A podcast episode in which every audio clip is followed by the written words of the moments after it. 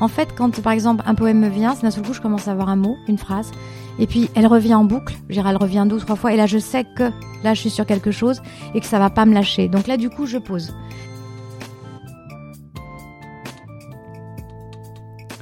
Bienvenue dans Vibration. Une passion, un auteur, un livre, un métier ou même une personne, vous découvrirez à travers ce podcast ce qui fait vibrer mes invités. Je m'appelle Clémentine et je vibre en écoutant les mots, les détails, les explications des autres à travers leur propre enjouement. J'aimerais vous faire partager ces découvertes et j'espère que vous aurez autant de joie que moi à écouter les singularités et les secrets de chacun à travers ce podcast.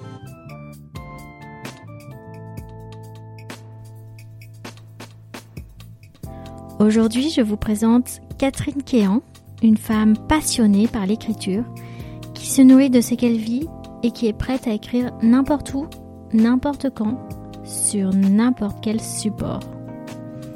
Sa plume est sophistiquée, elle écrit avec un sentiment d'urgence, c'est maintenant pour elle, pour son développement personnel, pour donner du sens à sa vie. Elle publie dans des revues spécialisées dans la culture au sein de son milieu professionnel. Je vous laisse savourer cet échange, cet entretien est déroutant car Catherine nous dévoile plein de mots à la fois, parfois on dirait presque qu'elle commence même un livre en nous parlant. Bonne écoute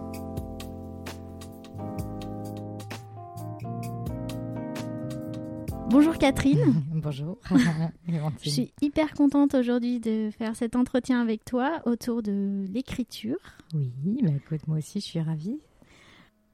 Je crois que ce que j'ai envie de savoir euh, en premier, c'est ce qui te fait, ce qui t'a fait vibrer le jour où tu as pris la plume pour écrire. D'accord. Bah écoute, en fait, c'est, euh, ça remonte, on va dire, à loin, à très très loin. Euh, je dirais que j'ai eu les premiers pas de l'écriture en allant simplement à la bibliothèque avec ma maman. Et euh, je devais avoir 5 ans et euh, tu avais une bibliothèque de quartier dans le 20e qui était sur deux étages. Il y avait le rayon pour enfants et le rayon des grands avec un escalier qui donnait envie de monter. Et du coup, ma maman était toujours fourrée au premier étage. Et en fait, j'ai pas du tout regardé ni les bibliothèques roses ni les vertes. Et j'ai tout de suite attaqué par des gros romans. Bon, j'ai commencé par Colette, c'était déjà c'était plus facile. Mais euh, voilà, j'ai commencé en fait à attirer d'entrée de jeu par euh, ben, du classique, du littéraire, pour être au même niveau que ma maman et faire la grande. Quand tu étais ado, au, collège, euh, au lycée, etc. Voilà, tout à fait. Et donc je dis, ça a commencé à 5 ans. Si je me souviens d'une collection qui m'a touchée, c'était la collection des enfants du monde, où tu avais en fait un livre sur chaque pays et chaque petit enfant racontait son histoire. Voilà, ça c'est le seul truc. Et du coup, je suis devenue boulimique de livres. Donc moi, le goûter, c'était un livre, c'était des, livres à tout moment. Euh, et, j'ai tellement lu qu'à un moment donné, à partir de l'adolescence, euh, j'écrivais quelques petites choses. J'ai fait une fois une rédaction, euh, c'est tout bête, hein, mais j'ai fait une rédaction en fait à l'école sur le thème du Moyen Âge, où on devait en fait raconter la vie d'une femme au Moyen Âge. Et moi, en fait, j'ai pris cette femme qui avait tant d'enfants, qui en avait perdu X, et puis bah, là, c'était la énième disette. Et d'un seul coup, bah, terminé la rédaction et maintenant, à la grâce de Dieu, quoi. Point barre. Et euh, tous, les, tous les autres élèves avaient marqué et je meurs. et j'ai mon prof qui, à ce moment-là, m'a dit bah voilà, il y en a une qui a compris qu'en fait, elle vivait une réalité. elle l'a vraiment vécu. Elle nous dit elle meurt pas, elle sait pas. On se détend. Donc j'avais une super note. Et là, du coup, en fait, déjà, je, je me suis dit il y a, y a un petit quelque chose. Mais bon, j'en avais pas encore conscience, clairement. Et euh, c'est à l'adolescence où j'ai commencé à faire ce, qu'on appelle des carnets de vie, c'est-à-dire que je notais mon petit journal intime, mais pas de façon euh, j'ai fait ça aujourd'hui ou j'ai fait ça hier. Un peu tous les jours sur des événements de ta vie Voilà, c'était des émotions, c'était qu'est-ce qui m'avait marqué. Donc, euh, bien entendu, c'était un journal totalement anarchique parce que pas suivi. D'un moment, je prenais, au moment donné, je le reposais. Ensuite, ben, j'ai vécu des événements. là, c'était les 86 de Vaquet. Hein, donc euh, là aussi, je me suis fait le petit journal de, bord, on va dire. Et puis après, j'ai laissé tomber. Et puis, euh, c'est euh, en 2003, avec tout ce qui était dans le golf et différentes choses qui m'étaient arrivées dans ma vie, que j'ai là commencé en fait à faire un journal plus, plus tenu, plus, du moins plus, plus fort.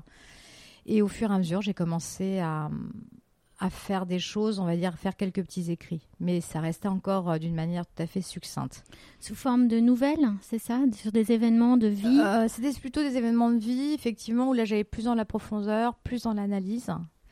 Et puis euh, c'est en 2009 où là j'ai fait, bah, le, on va dire, c'est mon premier roman, du moins première ébauche de roman, parce qu'il est toujours à la moitié, lui j'ai laissé tomber il faudra que je le reprenne, bien entendu, où là, j'ai voulu raconter en fait des émotions beaucoup plus fortes en impliquant. Et euh, en fait, l'écriture, j'étais au départ sur un support, un cahier.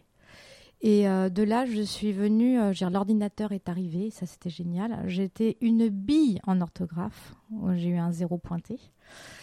Euh, et là, en fait, le correcteur m'insultait tellement qu'à force de voir du rouge, en fait, je me suis corrigée et c'est là que j'ai commencé à maîtriser la langue. L'ordinateur avait une euh, facilité que le crayon n'avait pas sur le cahier, c'est-à-dire que tu peux mettre une phrase et au fur et à mesure, la phrase se construit, elle ne t'appartient plus, elle prend vie et là, il se passe quelque chose. C'est le texte qui parle à ta place Tout à fait. Alors là, je dirais que maintenant, à force d'écrire, donc euh, en fait, je me suis rendu compte que j'avais une aisance d'écriture, c'est-à-dire que j'ai une idée, d'un seul coup, en fait, tout se met en place. J'ai pas forcément, je note pas forcément de plan établi euh, sur la feuille, mais en fait, je, je commence à, voilà, j'ai une idée et euh, je la mets, et au fur et à mesure, c'est comme un tableau. Au départ, tu as une idée, et au fur et à mesure des traits, en fait, il prend vie, et c'est lui qui prend la main, et c'est pas toi. Et du coup, j'ai adoré ce côté de se faire embarquer. Et je me suis euh, essayée à différents styles d'écriture. C'est la nouvelle, le roman. Donc là, il y en a un que j'ai fini. Euh, les poèmes, bah, ils viennent tout seuls. Euh, J'en ai 49 lieu de 50 pour être édités. Voilà. Les nouvelles, bah, c'est souvent des choses qui me sont arrivées, que je pose, mais que je reformule d'une manière pour être compréhensible de tous. C'est des nouvelles qui sont basées sur des faits réels qui t'arrivent à, toi ou alors euh, euh, sur des événements euh, du, quotidien ou alors des informations internationales ou... Ça dépend. En fait, il suffit qu'il y ait un thème d'un seul coup pour, pour déclencher, déclencher l'écriture. Et par contre, alors quand je m'attelle à une nouvelle, je l'écris. voilà, ma, ma cadence d'écriture va dépendre en fait du style de texte que je vais faire. Un poème se lit en quelques minutes. Il doit être composé en 24 heures. C'est-à-dire que dès que j'ai l'idée, alors là c'est comique parce que je suis en course, d'un seul coup je m'arrête et je note sur mon téléphone. Euh, et en fait je vais le composer, euh, généralement je le compose en une heure et après je vais le travailler toute la journée. Et puis à un moment donné, quand c'est bon, je m'arrête. Quand est-ce que tu décides que c'est terminé le poème? Euh, À un moment donné, tu le sais, j'avais lu, un j'avais lu une nouvelle, c'était de Balzac, je crois que c'est l'œuvre inachevée, qui en fait c'était un, peintre qui, euh, qui refaisait tout le temps son tableau, son tableau, son tableau, et à un moment donné, malheureusement, son tableau ne veut plus rien dire. Et ben moi je fais pareil. À un moment donné, je me dis il y a une limite. Et euh, après, avant qu'il ne devienne plus rien, et surtout garder l'intensité. Je veux garder pour un poème l'intensité. Qu'est-ce qui m'a fait l'écrire? Donc souvent c'est très fort. ça peut être très fort dans le sens, je veux dire, ça peut être apaisant, ça peut être euh, bousculant, ça peut être, euh, oui, déprimant aussi, parce que c'est là, le poème, c'est quand même des états d'âme. Donc, euh, tout dépend dans quel état je suis. je ne vise pas un sujet particulier, d'un seul coup, il va y avoir quelque chose et paf, ça va faire le déclic. C'est une vision que tu as, tu penses, au fond de toi, ou alors qui est provoquée par quelque chose que tu vois dans la rue ou, ou, alors une conversation que tu as eue? Euh, Je dirais que je me suis rendu compte qu'en écrivant, en fait, on est véritablement, entre guillemets, des éponges. On a en même temps des capteurs, on capte des émotions, on capte des mots, on capte des regards, on capte beaucoup de non-dits. Et euh, mon but dans ces cas-là, c'est euh, d'écrire quelque chose qui nous, qui nous est commun, on va dire, à tous qu'on n'ose pas forcément parler, mais en même temps, voilà, il faut le partager. Et en lisant énormément et à travers les différents styles, hein, je suis vraiment éclectique et que ce soit au niveau des continents ou du genre littéraire, je me suis rendu compte que ben, au fur et à mesure des siècles, on a toujours les mêmes sujets qui, euh, ben, selon les époques, ne sont pas forcément traités pareil ou des fois ont des grandes similitudes. Et là, tu te dis, bah mince, on n'a pas beaucoup changé, dommage. Mais mine de rien, il faut quand même en parler. Et surtout, j'essaie toujours de garder le côté pudique euh, j'ose délivrer des choses de moi, mais en me disant, mais en même temps, ça, ça a été déjà évoqué par tellement de gens qu'il faut dire que oui, ça continue. Et si on peut, si ce partage peut, euh, soulager ou du moins interroger ou de dire bah, je suis pas seule, voilà, moi j'ai gagné. j'ai lu de toi des textes que tu as écrits suite aux attentats en 2001. Euh, est-ce que tu, tu, peux nous raconter un petit peu ce qui, ce qui s'est produit en toi et ce qui a euh, euh, ce qui t'a permis de coucher aussi sur le papier toutes ces émotions fortes? Alors en 2001, je me suis trouvée dans une situation très particulière. J'étais en réassurance et on traitait effectivement différents dossiers majeurs. En fait, on était sur tous les plats, sur, sur toute la place, on va dire économique, obligée et à New York. Et euh, je me suis trouvée dans une situation où j'étais au cœur de l'événement, en même temps, euh, oui, en tant qu'actrice et spectatrice. Et euh, du coup, c'était un tel traumatisme qu'il a fallu poser ces choses-là, parce qu'en fait, c'était trop dur à gérer. Alors oui, effectivement, l'écriture peut être une thérapie, mais en même temps, c'était tellement déstabilisant qu'il fallait que je pose pour pouvoir changer, passer le pas et avancer. Euh, cette journée-là, elle a été, euh, elle a été horrible parce que moi au départ j'ai commencé par euh, simplement essayer d'envoyer un fax par un biais électronique où on n'avait pas forcément le nom, comment dire, du destinataire, mais le numéro. Je savais que j'envoyais à New York, je savais que c'était dans le World Trade Center, mais voilà, c'était pas passé. pour moi, j'essayais absolument de contacter mes collègues aux États-Unis qui, normalement à 8 heures là-bas, devaient répondre et personne ne me répondait. Et euh, à un moment donné, j'ai quelqu'un qui va me taper sur l'épaule en me disant Mais euh, Catherine, euh, ouvre, ouvre Internet, là, regarde ce qui se passe. En fait, les deux tours ont été touchés par, par les avions. Et là, sur mon bureau, j'avais justement le dossier en réas, incendie, World Trade Center, qui faisait plus de 50 cm d'épaisseur. Et je regarde les tours, si tu veux, à l'écran, en feu je regarde mon, comment dire, mon, dossier, je regarde en même temps mon fax qui passe pas, et là je réalise que je suis en train d'envoyer un fax à des gens qui sont en train de mourir, parce qu'en fait c'était au-dessus de l'impact. Donc déjà, traumatisme, parce que tu te dis est-ce qu'ils vont s'en sortir? Et là, devant nos yeux, à ce moment-là, la première tour s'écroule. Et là, j'ai le souscripteur qui devient, euh, il n'a même plus de couleur, qui referme ce dossier en disant, bah là, je sais plus. Et au moment où il dit ça, la deuxième s'écroule. Et là, ça devient irréel. Parce que là, tu te dis, euh, les petits papiers blancs que je croyais voir voler euh, de l'immeuble, en fait, c'est des gens qui sautent. Euh, les collègues à qui j'essaye d'envoyer, ben, en fait, ils sont morts. et autour de toi, t'entends, mon Dieu, mais l'immeuble à côté prend feu. Et là, en fait, c'est tout le service qui est touché. Il est touché en incendie, il est touché en perte d'exploitation parce qu'en fait, on couvrait toutes les, grandes sociétés pour en perte d'exploitation. Il y avait des concerts qui étaient prévus et là, effectivement, ben, tout s'annule, ce qui est tout à fait normal. Les chantiers qui sont en cours sont touchés parce que les fondations ont fait bouger. Euh, l'équipage, on couvrait l'équipage, on couvrait la flotte. Et là, tu te rends compte en fait qu'autour de toi, tout s'écroule. Que ça soit dans ton métier, il y a des morts, il y a des collaborateurs qui sont normalement qui avaient rendez-vous dans cette tour justement au-dessus de l'impact. Et là, tu te dis, mais qu'est-ce qui se passe? Et en fait, on a vécu une. En fait, tout s'est écroulé et on savait même pas si on allait continuer à bosser. Il y avait les pertes, il y avait la peur, il y avait euh, c'est la fin du monde, c'est. Euh, et on a passé une journée, mais vraiment, je veux dire, irréelle. Après, tu rentres chez toi, tu, tu, tu vois les images en boucle, parce qu'en fait, pour comprendre et assimiler ça, en fait, ben, j'ai été scotché sur l'écran à regarder seconde par seconde. En pas boucle en mm. boucle. Tu es obligé pour imprimer. C'est comme quand quelqu'un décède et que tu, euh, tu vas euh, à la salle de réa où tout est fini et on te dit euh, il est mort. Et on va te la répéter cette phrase-là tant que tu ne l'as pas dite. Et à un moment donné, tu dis oui, d'accord, il est mort. Et à ce moment-là, on te fout la paix. Et bien là, c'était à peu près la même chose. Et si tu veux, bon, ma fille avait à l'époque 3 ans et.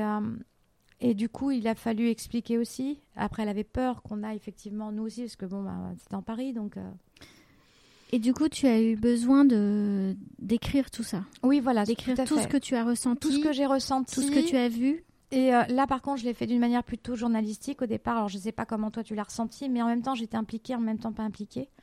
Et j'ai voulu montrer le côté acteur et en même temps spectateur, en même temps perdu. Et on a eu plus d'une semaine pour savoir ce qu'on devenait. C'est-à-dire qu'on venait tous les jours travailler, mais on ne savait pas si on serait payé, on ne savait pas du tout ce qui se passait.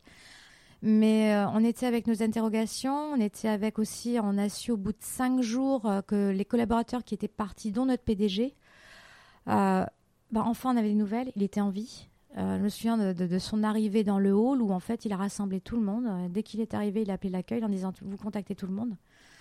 Et on s'est tous retrouvés dans le hall en voyant un monsieur avec les traits excessivement tirés. On était heureux qu'il soit là déjà, avec un pantalon en, velours, et tu voyais qu'il était, euh, qu'il était perdu. Il avait perdu des amis, nous on avait perdu des collègues. Donc à l'occasion d'un concours professionnel sur, on nous demandait justement qu'est-ce qui pouvait impacter, qu'est-ce qui concernait en fait la société. Euh, bah écoute, moi j'ai trouvé que cet événement correspondait tout à fait avec le avant de cette société et le après et euh, d'un point de vue à l'intérieur, à l'extérieur, et de dire, ben moi je l'ai vécu de l'intérieur, ok, j'étais pas parmi ceux qui descendent des escaliers, mais euh, voilà, moi je l'ai vécu comme ça. Donc un événement, et c'est ça qui a fait effectivement euh, cette première nouvelle. Et tu as énormément écrit sur le sujet. J'ai pu voir plusieurs papiers là-dessus. Alors, c'est toujours lors des, des, renouvellements, mais entendu. Je veux dire, là, si dix ans après, j'ai écrit une suite parce qu'il fallait montrer qu'il y a eu une suite.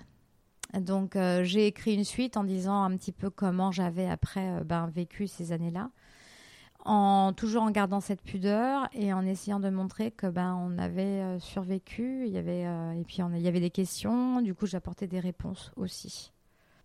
Est-ce qu'il y a des thèmes que tu préfères aborder pendant l'écriture? Oui. L'amour, la mort, la peur? Euh, la beauté Alors, je dirais que tout ça, c'est mélangé. Je dirais que la vie, c'est la mort. Donc, le thème de la mort, souvent, c'est souvent euh, quand tu as de grands chocs émotionnels, que ce soit la perte de quelqu'un ou le risque de se perdre soi-même, de mourir, fait que tu as un regain de vie et tu as une énergie, et c'est là que tu écris entre guillemets avec tes tripes.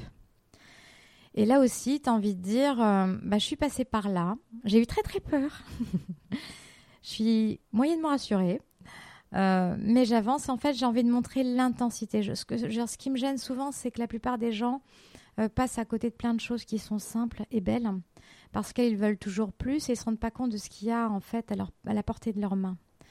Et du coup, je me dis, bah, en attirant quelque peu leur attention sur des événements souvent graves, euh, ben, en même temps, ça met comme un petit coup de pied aux fesses, un petit déclic, un petit, une petite alarme en disant Oh oh, ce matin tu t'es réveillé. Tu as de la chance, d'autres l'ont pas. Prends conscience de ça. Maintenant, euh, ok, t'as loupé ton erreur, mais qu'est-ce qu'on s'en fout? C'est pas grave. Il fallait peut-être le louper.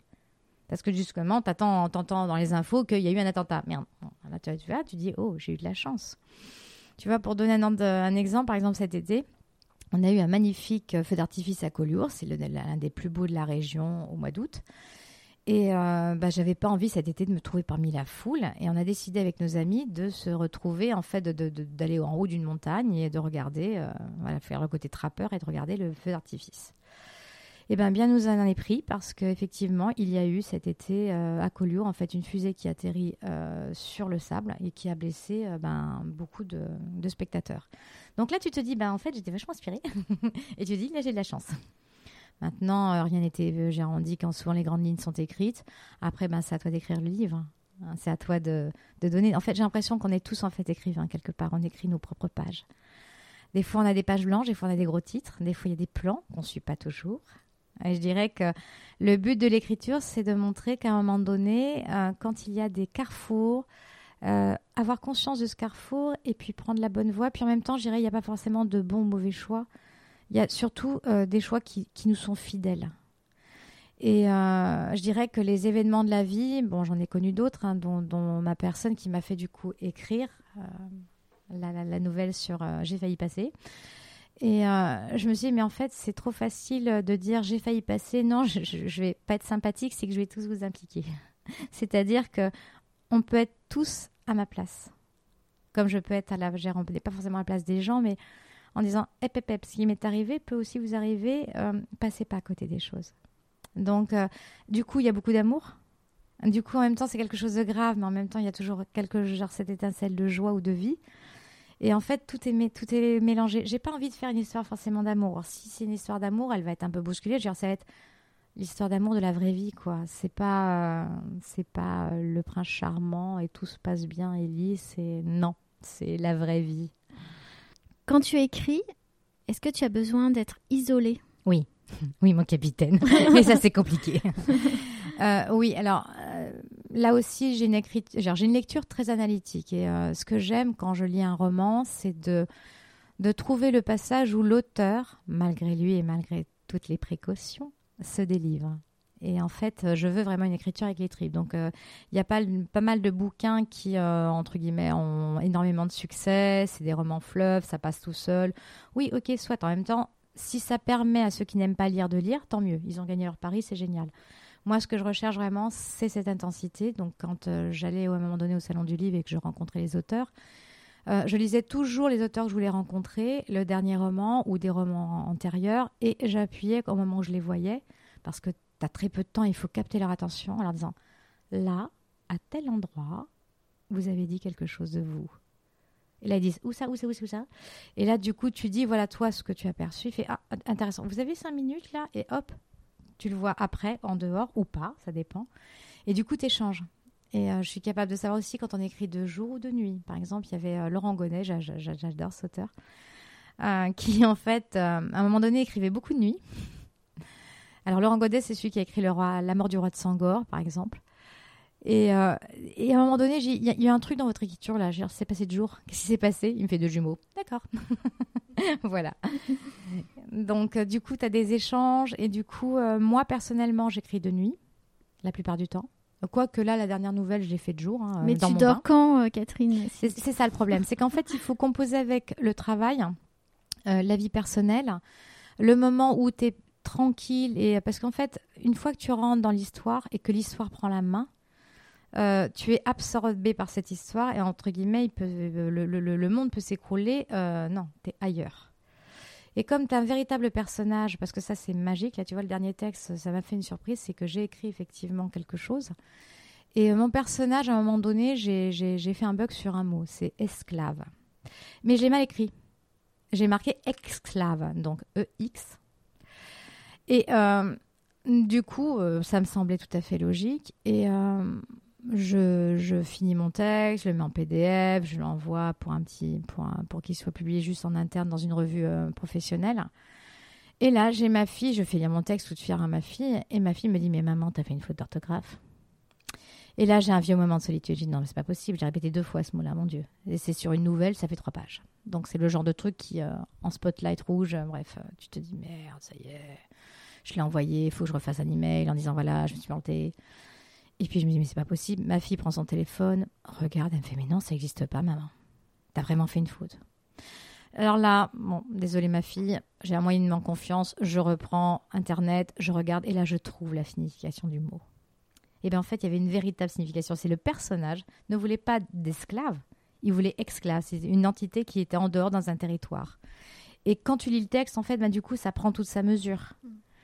Ça sublime le texte par ce mot. Par ce euh. mot. Et en fait, là, tu te dis, mince, là, il m'a fait un coup de. en fait, c'est mon personnage qui a dit Bon, écoute, ok, ta description, j'aime bien, mais moi, je veux ça. Et en fait, tu te rends compte que. Bah, et là, tu te dis Mais c'est juste magnifique, parce que là, tu te rends compte que le texte a été au-delà. Et euh, mais ça, ça m'est arrivé plein de fois, pour, pas forcément pour un mot, mais euh, par exemple, pour l'écriture du roman, tant que je n'avais pas exprimé au fond de moi ce que je voulais vraiment exprimer, le, chapitre était inachevé et à un moment donné, tu as le personnage qui t'emmène et là tu fais mais non mais waouh waouh waouh waouh c'est moi l'auteur là euh. c'est moi le maître normalement. Et qu'est-ce que tu fais de personnage qui se construit? Et en fait tu, vois naître en fait quelque chose euh, comme si en fait il y avait tu plantes une graine et en fait la graine elle évolue. Toi tu as beau l'entretenir lui donner forme du moins essayer de donner des tuteurs. Mais en fait d'un seul coup oui le texte vit. Et, et ça c'est génial. Est-ce qu'il y a un livre en particulier qui a changé euh, ta vie, ou j'ai envie de dire euh, ton écriture, ou alors est-ce que à un moment donné, une lecture a fait basculer euh, chez toi quelque chose qui t'a permis d'écrire encore mieux ou encore plus? Ah, alors là, tu me poses une colle. Hein. Parce qu'en fait, j'ai vraiment commencé à écrire donc en 2003, j'ai repris en 2009. Alors quand je regarde moi les dates d'écriture, alors je fais un truc, c'est peut-être idiot, mais comme j'écris que sur ordinateur, je garde toujours les sauvegardes en fait d'évolution et je vois en fait comment mon texte évolue et en combien de fois. par exemple, un roman, ça s'écrit sur des années. Une nouvelle, c'est sur une semaine, parce que là aussi, lecture rapide, intensité, poème, ben, 12 heures, un maxi. Et euh, en revenant à ta question, parce que là, du coup, j'ai glissé. Oui, il y a un livre qui m'a énormément marqué. C'est un livre de Musso. C'est un livre de Musso, en fait, j'ai trouvé qu'il était vraiment écrit d'une manière banale. Tout le monde réfléchit dessus et j'ai mes, mes minces. Euh, mais j'écris vachement mieux. Et je me suis dit, mais attends, euh, si Musso peut écrire ça, mais en fait, mes textes, ils sont bons, quoi. Donc j'ai pris un peu confiance en moi. Et puis euh, le fait d'avoir soumis euh, le texte, le texte là sur le 11 septembre, même s'il n'a pas été choisi, c'est pas grave, je l'avais écrit et je l'avais partagé à l'époque avec Martin Winkler, auteur qui a écrit Les Trois médecins, La maladie de Saxe, enfin bref, j'avais envoyé, il m'avait dit mais c'est très bon. Bon, malheureusement, il faut savoir que les auteurs, c'est un milieu excessivement fermé, que généralement, bah, si tu connais pas quelqu'un, et eh ben, ça reste sur ta clé USB. Et la société euh, dans laquelle je travaille euh, permet en fait une activité culturelle et a permis effectivement de, bah, de, de, diffuser quelques partages comme ça. Et j'ai osé passer le pas parce que écrire quelque chose, c'est bien. Le partager avec des inconnus, c'est magnifique. Avec des gens qui te côtoient, eh ben c'est pas pareil. Parce qu'effectivement, tu oses délivrer quelque chose de toi. Tout à fait. C'est montrer euh, euh, l'intérieur de, son âme, en fait. C'est là, voilà, c'est ça. Donc, euh, en même temps, tu dis que ben, un roman, une nouvelle, un poème. Alors moi, comme j'écris beaucoup avec mes tripes, donc il y a des choses qui vont me toucher, qui vont me concerner. Euh, ce que je diffuse en PDF, parce que là, quand les textes ont été diffusés, on m'a dit, mais t'as pas autre chose Alors, généralement, j'essaie de partager des textes ou des poèmes qui sont, on va dire, assez neutres, qui, qui permettent voilà, d'être touchés par tout le monde, mais pas forcément non plus mon état d'âme. Hein. là, il y a des choses que je garde. Ce qui sera peut-être pas le cas dans un recueil, mais là, on s'en fiche, c'est une publication générale. mais non, du coup, en fait, ce que j'apprécie, c'est souvent me dit, j'ai une écriture qui touche, qui remue qui intrigue, qui est perturbante aussi dans le sens où euh, apparemment elle est assez soutenue mon écriture, donc euh, pas forcément facile non plus pour euh, voilà de premier abord. Mais en même temps, je suis alors je me, attention, hein, j'ai les chevilles, elles n'ont pas gonflé, tout va bien se passer. Je suis quelqu'un de très analytique et de très cérébral. Et pour moi, chaque mot est important et donne une dissension, j'ai une dimension totalement, comment dire, différente. Et c'est pour ça que des fois, euh, quand j'écris une phrase, en fait, je la modèle, je, déplace les mots, elle veut dire totalement autre chose. Et du coup, je me dis, mais qu'est-ce que je veux dire exactement? Donc, c'est une mini-torture, mais c'est un plaisir. Et euh, du coup, je fonctionne aussi beaucoup par analogie. J'aime en fait provoquer des images pour qu'en fait les sensations deviennent images et deviennent émotions. Donc après, ça fait une alchimie. Alors apparemment, vu le retour des uns et des autres, y arrive. Euh, maintenant, c'est en toute humilité. Je ne fais pas ça pour euh, une reconnaissance, je fais vraiment ça pour le partage. Et aussi parce que tu vibres en écrivant Oui. Oui, oui, complètement. Donc, euh, qu'est-ce qui m'a fait? Non, je pense que c'est l'ensemble des livres. Je me suis dit, mais attends, mais moi aussi, j'ai des choses à dire. Et puis, en fait, tu couches sur le papier, puis ça part tout seul. Et puis, sur l'ordi, après, ça part tout seul. Et puis, après, tu te dis, waouh. Et puis, après, après tu as le challenge, c'est tant que tu n'as pas fini, c'est voilà, quoi. Sur quoi tu travailles en ce moment? Ah, bah, en fait, euh, il m'est arrivé un accident de vie et j'avais fait un roman et euh, ben, qui a été cryogénisé par euh, comment dire par, par, par l'accident et du coup j'ai mis en fait tout était prêt pour être envoyé en fait j'avais envoyé une première session à huit éditeurs majeurs sauf que ben on m'a gentiment dit qu'il y avait beaucoup d'ouvrages et que voilà à recommencer et j'en ai parmi un qui m'a dit il y a quelque chose de très très fort. Il manque juste un fil rouge. Faites-le. Et au moment où j'ai fait mon fil rouge, ou alors là j'adore parce qu'en plus c'est un roman qui fait peur. Et euh, j'ai écrit ce fil rouge très angoissant sur la plage, entouré en plein soleil. là par contre j'étais en papier. Et avec les gosses qui courent, qui rigolent, qui, qui, qui hurlent. Et là tu te dis il y a un décalage mais juste génial quoi. tu t'éclates.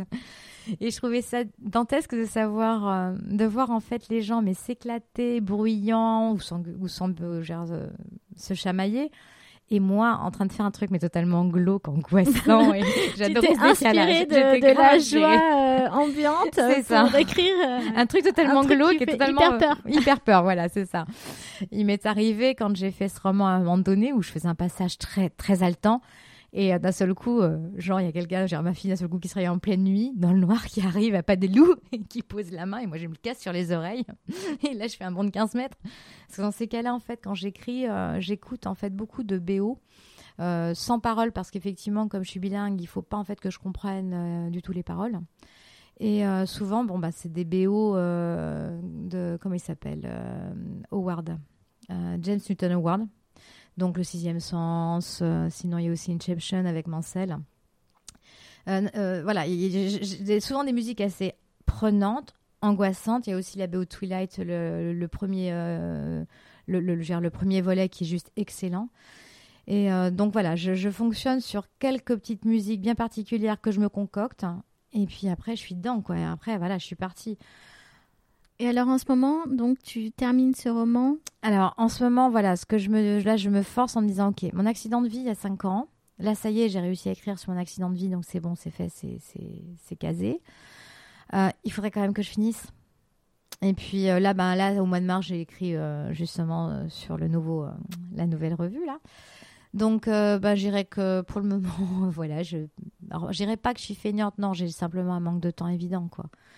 Donc euh, là, pour le moment, je suis en train de jongler sur plein de choses. Donc euh, ça va venir. Et puis, euh, oui, il y a des moments, je vais te pondre un poème, tu ne sais pas pourquoi. d'un seul coup, ça me prend. Il y a une personne qui me dit une phrase. Et d'un seul coup, ça va partir. Ce que je comprends, c'est que ton écriture, elle n'est pas programmée. Pas du tout. Par contre, quand j'ai un thème, d'un seul coup, ça, ça me lâche plus. Et euh, non, non, mais je te dis, en course, c'est comique. Hein. En, course, si je commence un poème, mais c'est euh, voilà quoi. Je peux le commencer dans le bain. je prends d'un seul coup mon téléphone. Là, par exemple, j'ai pour la nouvelle, la, la, la, nouvelle qui est parue l'année dernière, j'ai écrit ça en marchant pendant une heure, voilà, sur mon téléphone, parce que j'avais pas d'autre support. Euh, mais je dirais que même euh, un morceau de papier de toilette, si, admettons, je me trouvais, euh, voilà.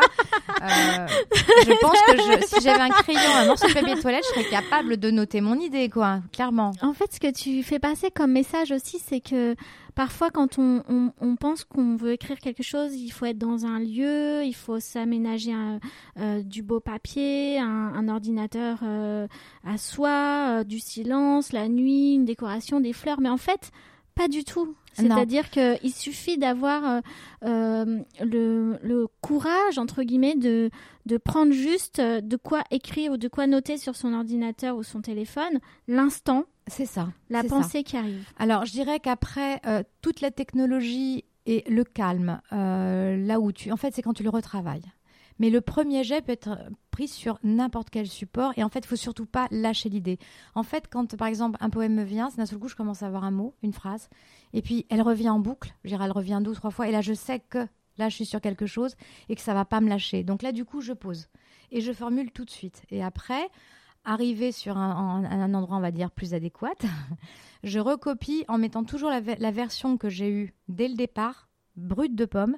Et après, j'enregistre effectivement la version et ça vient par la version ensuite finale. Mais euh, voilà, et pourquoi je faisais référence sur le papier de toilette, c'est en fait, il y a un film qui est génial, ça s'appelle V pour Vendetta. Je ne sais pas si tu l'as vu. Oui, je l'ai vu. Alors, la lettre à Valérie.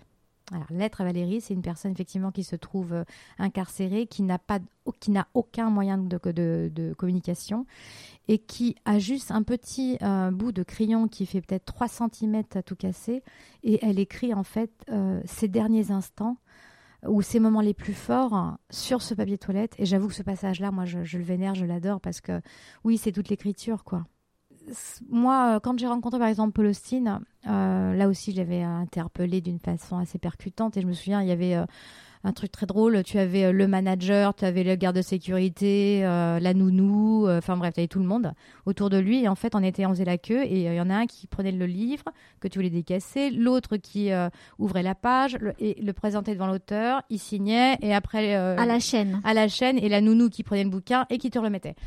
Et quand est arrivé mon tour, en fait, euh, en fait, je lui ai dit un truc. J'ai dit mais euh, vous êtes, si vous n'écrivez pas, vous mourrez. Il m'a dit oui, tout à fait. Et là, du coup, on a réussi à discuter cinq minutes. Et là, tu avais la nounou qui dit non, mais vous avez un avion. J'en ai rien à faire. Cette personne, elle parle anglais, elle m'a compris, je discute. et j'ai trouvé ça excellent. Mais euh, en fait, pour moi, je me suis rendu compte que si je n'écris pas, je meurs. Donc, euh, c'était pas des paroles en l'air. J'ai vraiment besoin de. Est-ce que c'est pour la postérité? Non, on s'en fout. Euh, le jour où je serai plus là, bah écoute, euh, tout le monde n'ira pas ce que j'ai fait, peu importe. Mais pendant mon vivant, est-ce que j'ai pu exprimer Est-ce que j'ai pu euh, partager? C'est le principal. Alors, ce podcast s'appelle Vibration. Est-ce que actuellement tu as une vibration musicale à nous partager? C'est-à-dire une musique Oui. préférée J'en ai plein. Alors, euh, euh, si tu en as une que, que tu aimerais nous donner. Alors, euh, je vais t'embêter parce que je vais t'en donner plusieurs. je suis terrible, je sais. Et puis, je, après, je, je terminerai par le roman qui, euh, qui est un roman de vie. Euh, par exemple, là, là, là, à l'instant, tout de suite, là, c'est effectivement U2, le concert au moment de. Bah, le 7 novembre, hein, euh, au moment de l'attentat du 13 novembre, où il a fait. euh, après, il a fait, tu sais, il a fait un concert euh, gratuit. et ça, c'est un concert qui, rien que d'en parler, tu vois, j'ai la chair de poule. Parce que c'est un concert où il a donné de sa personne, où il a, c'était pour la musique. En même temps, c'est un groupe que je suis depuis des années et que j'avais trouvé sa générosité, sa spontanéité, sa, son intensité, sa vérité. il était vrai. voilà. Donc voilà, ça c'est le concert. Si vous pouvez voir, c'est le concert euh, sur le 7 décembre, pardon, par rapport aux attentats du, du 13. Sinon, ben, euh, effectivement, toutes les BO qui foutent les jetons. Donc, euh, effectivement, c'est James Newton Award en collaboration avec Mansell, donc Inception. Donc, euh, sinon, euh, ben, euh, quand j'étais ado, c'était Dépêche Mode avec surtout David Gahan. Parce qu'en fait, des textes, en fait, voilà, c'est des textes souvent très sombres, mais mais il y a quelque chose. En fait, je recherche vraiment l'intensité dans les auteurs. Donc voilà, ça c'est le partage musique. Et donc là, le côté pénible de moi, c'est le livre. C'est L'ombre du vent de Zafon. Carlos Luis Zafon. Euh, c'est un livre qui a une écriture sublime. Euh, il fonctionne aussi beaucoup par analogie. Mais euh, c'est une poésie. Alors moi, attention, je ne fais pas d'alexandrin. Je suis toujours, euh, et là j'ai perdu le terme, c'est lamentable, euh, de la prose, voilà. Et en fait, le, livre en lui-même, il est dantesque, il est beau. En plus, ça parle sur les livres, parce qu'en fait, au départ, ça commence par le cimetière des livres oubliés, où c'est un enfant qui est emmené par son père dans ce, ce sanctuaire, où en fait, tu n'as plus qu'un exemplaire de chaque livre. Et l'enfant, ayant 7 ans, va avoir l'ultime privilège de rentrer dans ce, dans ce cercle très fermé. Et ce n'est pas lui qui choisit le livre, c'est le livre qui choisit euh, notre lecteur. Et, euh, et il va en fait faire un parallèle entre sa vie et l'auteur. Et voilà, ça c'est juste magnifique. Je crois que euh, si vous allez sur le site de citation, euh, je crois qu'il y en a plus de 134, hein, rien que sur le roman. Moi, effectivement, j'ai paraffé, un, je les compte même plus, parce que j'ai été subjuguée. En analogie, euh, j'ai fait exactement comme pour V pour Vendetta. J'ai vu le film sept fois parce qu'il était tellement bien. les dialogues étaient tellement beaux qu'effectivement, là, ça devient comme un livre. Et là, tu prends des notes. Et je l'ai vu en anglais et en français. Hein. Tu taré. Je l'ai vu en une seule fois. Bon, j'ai- ce jour-là, j'étais malade. Mon mari m'a dit, mais ok, il y a un film génial que tu as loupé. Ok. Et du coup, je l'ai regardé, mais j'ai regardé sept fois de suite. J'ai trois fois en français pour noter et euh, deux fois en anglais. Et puis après, j'ai fait encore une redite. Et après, j'étais sur Internet en disant, mais pas possible, il y a des citations partout. Et oui, il y avait des citations partout. Donc voilà, ça c'est mon côté un peu rebelle. Merci beaucoup Catherine pour, euh, pour toute cette vibration que tu nous as donnée à travers les mots euh, et ces partages de, de livres, de musique. Bah écoute, merci à toi de m'avoir donné la parole. Et puis bah écoute, on croise les doigts pour qu'un jour, j'espère pouvoir publier autre que dans les revues. Mais en tout cas, en attendant, euh, ouais, plaisir. L'écriture, c'est oui, c'est c'est vivre. Merci à toi, Clémentine. Merci.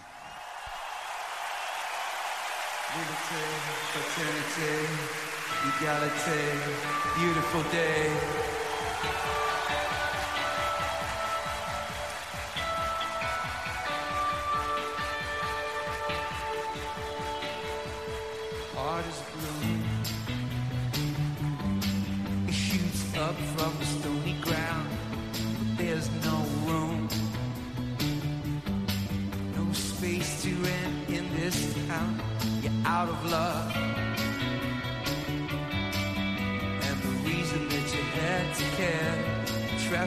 You're